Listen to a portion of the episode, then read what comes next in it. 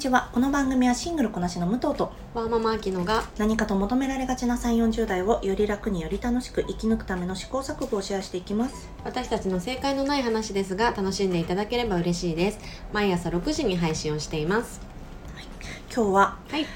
皆さん今更だとお思いかと思いますが 私たちスープストック東京の炎上の話もう一度いたします。引っ張りますね。引っ張りますよねこのあきちゃんのね回でやってて、はい。本当だよ本当そうだよって思ってたんです。ありがとそう。まあなんですかね。あうの、一人会の時はさ、うんうん。ちょっとこう落ち着いたトーンでお話しさせていただきましたが、まあ子連れはオープンに叩かれるなというね。本当にさ、うん。でちょっとだけ私あのスープストック東京に賛成の立場を取っているというのを先に話しますね。はい。あの私は何でかっていうとですねもちろん離乳食もそうだしこのあのし謝罪をしなかったっていうのがすごく良かったんですね、プレスリリースを出したのがね。うんうんそうそう。であと私それ以前に DHC の商品をもうあの使いませんって、えーうんスープストック東京が言った時に一生ついてくって思ってたのがあったの なんででなんでそこ？やっぱ DHC の商品、うん DHC どういう感じかご存知ですか？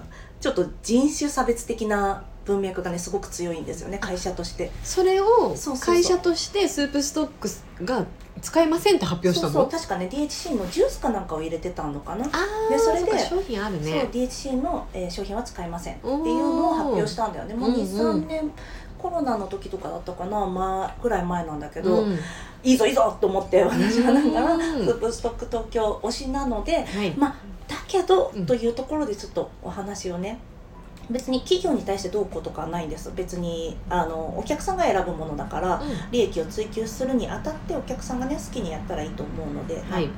えーこれちょっとまた聞きだからなんあの間違ってるかもしれないんですがツイッターでシングルの方がこのいやいいんだこの子連れの方をね優先していただいてもちろんいいんだけどシングル女性はいつまでも透明なんだあの社会からもそうそう社会からも何にもね恩恵も受けられずうん。なんだっけ。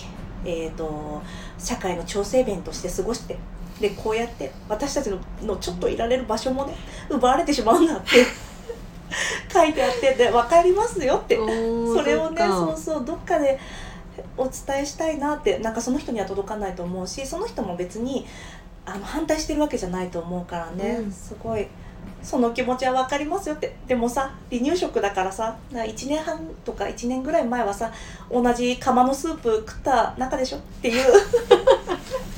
同じ鍋のスープ飲んだ仲じゃないですかって、うん。そうなんか別にさあのあなたも今後こういう立場になるのだからとは言わないんですよ。うん。もちろんね。でもなあの私ももう一生子供産む気ないからさ、あの一生そういう調整弁としての役割をね担っていくことになるなっていうのは別にもうそれ自分の選択だからさいいんですよ。うんうん。でもたまにそうやってぼやきたくなる気持ちは分かりますよっていうのをね言いたかったです。そうか。そうそでもこう子連れからしたら、ううんあの子供がいる瞬間から行けないお店がもう増えていく感覚だよね。そうそうだってね日本ってさなんか子供にオープンだったり子供ウェルカムなお店がさすっごい少なくなるしさそうなの。急にこれちょっと感覚ねもしかしたらそうじゃないって思われる方もいると思うんですが急にマイノリティに立たされると思うんです。ベビーカーを持ったりとか、うん。お子さんがいらっしゃることでね。で私「フェミニストシティ」っていう本を読んでるんだ読んでたんですけど、まあ、その中にもやっぱりね子連れはスタバにたどり着くことすらできないんだって言ってて そりゃそうで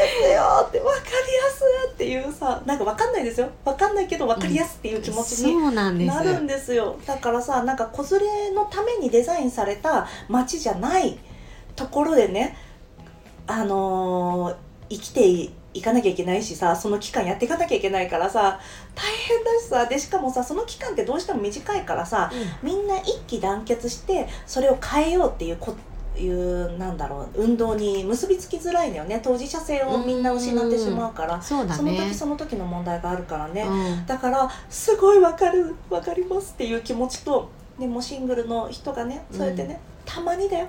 たまに思っちゃう気持ちもあるよね。でも子供が生きやすい社会の方がいいよっていうさ。私ちょっと子供可愛いからさ。そうそうそうなんですよね。だからスープストックさんもすごいありがたいんだけど、うん。実際にベビーカーで行けるかって言ったら あのルミネの中でしょ？そうなの。あの狭いからね。そう。視線を考えるといけないっていう現実がやっぱりねあるのかなって思いますが、まあでもねなんかあのそういうことをオープンに出してくれるのはすごくありがたいし。そうそう大きい企業がね。そうそうそう、うん。それがねすごい影響があった結果なんだなって今回の炎上もそうだけどさ、思うよね。うん。うん、ね。本当になんか一個権威性のあるところがねやってくれるっていうのはすごく大きいからね、うんうん。このうん。あとレプレゼンテーションの話とかもしますけどやっぱりそういうことのためにあなるほどねっていうなこういうところにあのスタックしてる問題があるんだなっていうさ、その気づきになりますよね。本。当そうなんだよね、うん。あとやっぱりそしたらあのあの一人会でもお話ししたけど、うん。じゃあ郊外にちょっと広めの店舗できたらあのスープストックね食べれるんだったら嬉しいしね。企業としても客層の幅がね広がるのかなって思うから、それはそれで楽しみでもあるけどね。ね、あとプレスで書いてたけど「ワン・オブ・ゼム」っていううん。風にされてたのがすごくいいなと思って、うんうん。そういえばそっかハラル対応もしてるんだと思ってさ。あね。えね知らなかったけど、なんか今回の件ですごいいろんなスープストックさんの会社のことを知れて、うんうん。よりあの好感が持てましたね。なんか私さあのーファウンダーの方がなんお名前ちょっと出てこないんだけどなんかギャラリーみたいなお店を作りたいっていうのを最初うん掲げてらしたと思うんだよね、それがたまたま、えー独身の女性に響いてったっていうところがあったんだと思うんだけど、だからなんだろうな自分たちのやりたいことだけやってここまで来たわけじゃないっていうのはすごく思うんですよね。うんあー名前が出てこない。そうそうそう。あるね。うん。ねお客様と一緒にさ年取っていくわけですし。そうなんですよね。ね。我々もこう年齢を重ねて環境が変わっていくわけだからね。うん、ちなみにねそのこの後ですね、えープレスリリースを出される前かな、うん。アンチフェミニストの男性がすごく粘着してなんていうの？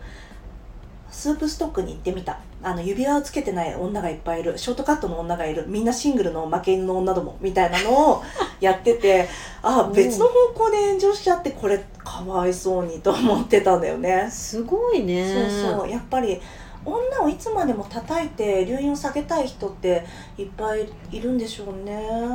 なんか、うん、でどうした？って感じだけどね。そうそうそう。指輪してなくてどうした？ショートカットでどうした？って感じだけど。そうそうそう。それがさ何でもないじゃん。うんうん。でもそれをしないするのがしてツイッターで言ってそれが「いいね」とかいっぱいつくことがやっぱさ気持ちいいんだよね。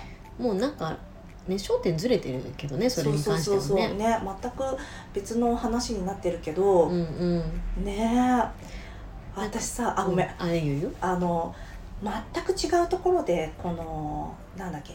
炎上してるところに行ってなんかアンチコメント書かないと眠れないみたいな人の話を読んだことがあって なんかなんか多分その時辻ちゃんとかだったのかな。なんか叩かれやすい人のところに行ってアンチコメント書いていっぱい「えこんなの子供に食べさせるんですね。添加物だらけですね」みたいなこと書いて寝たりとかあとなんかなんだろうそういうなんていうの炎上してる場所に行ってコメントをするみたいなのをやらないとなんか一日終わった感じしないんですよねっていう人のうん話を読んだことがあって、あと時間とかもそうだけどなんかそういう一発やってやったみたいななんかナンパしないと帰れない人もいるし、うんそういうのってあるんでしょうね。ある種のちょっと特性からもうはみ出しちゃったちょっと病気うん。症状に入りますよね。ねもしあれだったらねちょっとうんどこかご相談されたらね いいと。アドバイス。そう思うんですけどね。なんか自分もまあそれが気持ちよかったらいいけどそれうんうん。で逆にね訴えられちゃったりもするかもしれないしね。なんかもう見ててああ不快だなって思うのが、うん。本当にコロナの時に多かったけどさ、うん。そのインスタで、まあ、多分病んでる人が多かったっていうのもあるけど、うん。こうなんだろう著名人がさ洋服着て今日のファッションとかでうん。写真を撮ってる時に、うん。マスクをやっぱり外してるシーンが多いじゃない、その時はねで多分そのマスクしてないなんてみたいなきっとアンチのコメントが多いから、うんうん。この写真撮る時だけマスクを外していますみたいな一言を添えてたりさそうだよね。そういうのやんなきゃいけなくなっちゃうよね。ねいいよって思うけど、引っかかる人は引っかかるもんね。ねそうするとさご不快なご不快構文っていうのが生まれちゃうんでしょううね、ん。なんかそういうふうに感じさせてしまってすいませんとかさ。そうだね。謝罪になってない謝罪とかさ、うんご不快な思いをさせてしまってとかさ。うんうん。謝っちゃうとあれになっちゃうんでしょうね、あそうだね、うんそんなの受け取り手の自由だしさ。ね。そこまでね配慮してたら忙しいよ。うん本当だよね。なんか別にさなこれって決めたステートメント出せばって思うんだけど、うんうんなかなか日本企業ってそうはなかなか難しいでしょうね。そうだねはい、はい。